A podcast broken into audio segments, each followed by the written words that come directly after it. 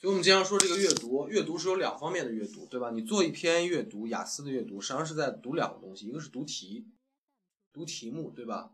读题目的阅读是帮助你定位回原文的，题目和这个原文交相辉映，你找到了哪个哪一个题目对应哪一段，这是第一层次的阅读，对吧？第二层次就是在原文中找到那个答案，是对原文的阅读。所以说，这个雅思阅读包括阅读理解，总是包含着两个层次的阅读，是吧？所以咱们这个长难句的分析，主要是针对于对原文的一个分析。好，所以说呢，这个这句话看懂了吧？